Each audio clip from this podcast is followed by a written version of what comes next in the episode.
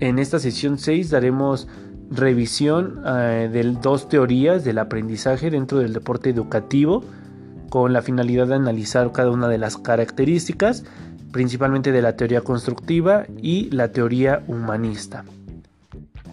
Principalmente el constructivismo plantea que el sujeto va adquiriendo ciertos conocimientos a partir de la interacción con la realidad, experimentando y manipulando eh, principalmente pues, los objetos que lo rodean.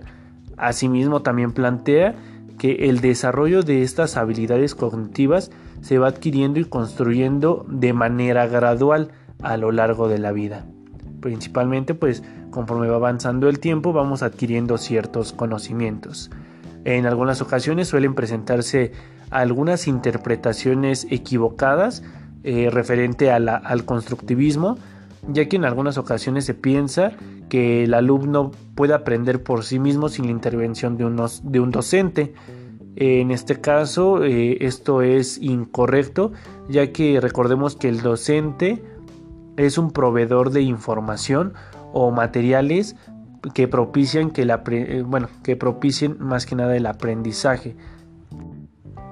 También podemos ver que en el proceso del aprendizaje, de las, desde la perspectiva del constructivismo, se debe dar una relación entre los estudiantes y el maestro, donde se puedan intercambiar ciertos conocimientos. Podemos ver desde la perspectiva constructivista el aprendizaje pues se va construyendo a través de las interacciones sociales de tal manera que el individuo adquiere nuevos aprendizajes a través de la interacción que establece con otras personas. Este enfoque es conocido como un constructivismo social. El principal exponente de este constructivismo social es Vygotsky. Y bueno, en este caso, eh, Vygotsky nos menciona que todo aprendizaje en la escuela siempre tiene una historia previa. Todo niño ya ha tenido experiencias antes de entrar a la fase escolar, por lo tanto el aprendizaje y el desarrollo están interrelacionados desde los primeros días de la vida del niño. Como podemos observar, el adamiaje es una gran importancia dentro de la teoría de Vygotsky, pues de este dependerá que cada uno de los estudiantes adquiera un aprendizaje significativo con la ayuda de otros, sea del profesor o sea algún compañero, con el que el estudiante podrá alcanzar competencias esperadas. Posteriormente podemos ver la teoría del humanismo.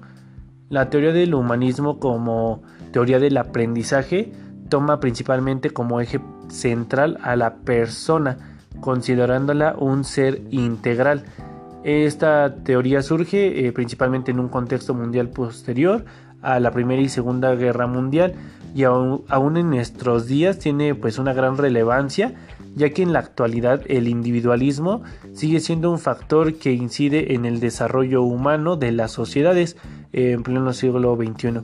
Pues en un mundo dominado por la tecnología y redes sociales, eh, paradójicamente pues eh, prima el egocentrismo desde la perspectiva humanista, la educación implica constituir de manera integral al ser humano a partir de relaciones que se establecen con los demás, pues el perfeccionamiento personal es posible a través de las experiencias que se van compartiendo.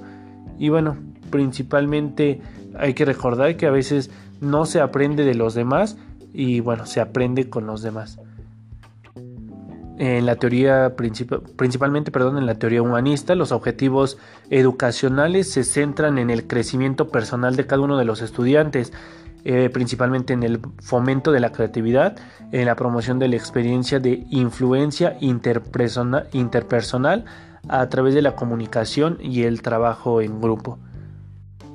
Posteriormente, pues en el sentido del deporte educativo puede contribuir al cumplimiento de estas necesidades desde las fisiologías, pues como hemos visto, del deporte tienen gran impacto en la salud, en la salud, las necesidades sociales, en la confianza de los, en este caso, alumnos. Por lo tanto, es importante poner un énfasis eh, principalmente en la pirámide de Maslow para contribuir a la autorrelación de las personas.